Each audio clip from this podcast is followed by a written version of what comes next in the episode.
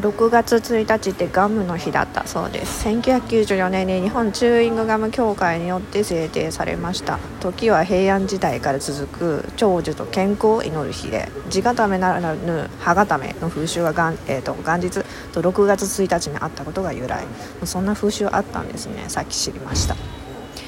えー、とガムの主原料。これかつては酢酸ビニル樹脂。ってなってます。1954年の貿易自由化後に日本国内で規制を受けてた天然チクルの輸入が可能になってチクルを使ったガムが販売されるようになった。ガムの発祥になった天然チクルはアメリカ先住民が風習として、えー、サポディラっていう木から取れたチクルを樹脂をその樹脂を噛んでたことが起源だそうです。これはアメリカ大陸からヨーロッパへ広まってた。これガムの始まり。ガムの成分と起源はそんなところで。でガムって胃液で溶かすことはまあ不可能で間違って飲み込んでも、まあ、便と一緒に出るので心配はないと思うんですけれども中にはもしかしてこれは趣味にしてしまう鬼畜な方がいそうな気配がしていてあんまり健康に良いとは言えないので、まあ、大量にな食べたりとかそういうことはなさらずにお願いいたします。で溶ける溶けないっていう問題に関してなんですけど例外がある熱と油分には溶けます。熱いものと一緒に飲んだら溶けます。油分が多い、まあ、ポテチとかチョコと一緒に食べたら溶けます。ガムを噛むでメリあ違うメリットって何でしょうか、はい、寝起きにガムを噛むと脳みそが起きます。寝起きにガム噛んで抗菌を動かして脳細胞に刺激を与えるとボケ防止にもつながる。リラックス効果があるそうです、まあ、これ人によるかと思うけど。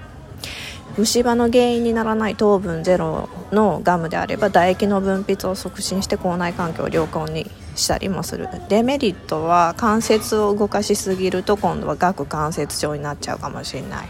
でキャラメルとか餅などの粘着粘着系に続きましてガムによって銀歯取れる可能性もあります。ガムは品質維持がとても長いので賞味期限はキシリトールなどの特定保険用食品以外のガムには基本的には表示されてないらしい。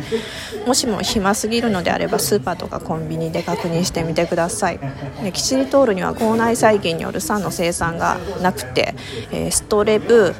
ストレプトコッカスミュータンス菌。これは虫歯の原因菌なんだそうですけどこの一部の代謝を阻害して虫歯を防いでくれるんだって。キシリトールは口内細菌の酸により酸による歯の欠損歯の欠損汚職予防に一定の効果がある。故に食後の歯磨きの代わりにはキシリトールでも良い。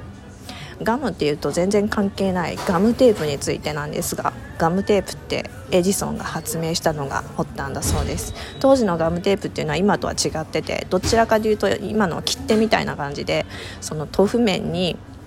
貼り付ける面には水をつけないと粘着性にならないタイプでした。一見何の関係ももございません。ガムとガムテープなんですけど、まあ、強いて言うたら粘着性でしょうか。いやちょっと無理無理やり感があったかもしれませんが。ガムについてなんですけど、まあ、当時そう噛んでたことはあるんですが一旦噛み出すと私ガムを噛むだたガムたえ？ガムを噛むためだけに生きてる人なんじゃないかみたいになった。してガム噛み出すと止まんなくなっちゃって消費が結構でかくなったりしたことがあるので、まあ、あれは1日、まあ、何粒までっていうふうに決めといた方がいいかなっていうふうに思いました、まあ、個人的な体験談そういう人は少ないかもしれないけど。はいということで米田米田コーヒー店内でトーク初でございました。はいごきげんよう。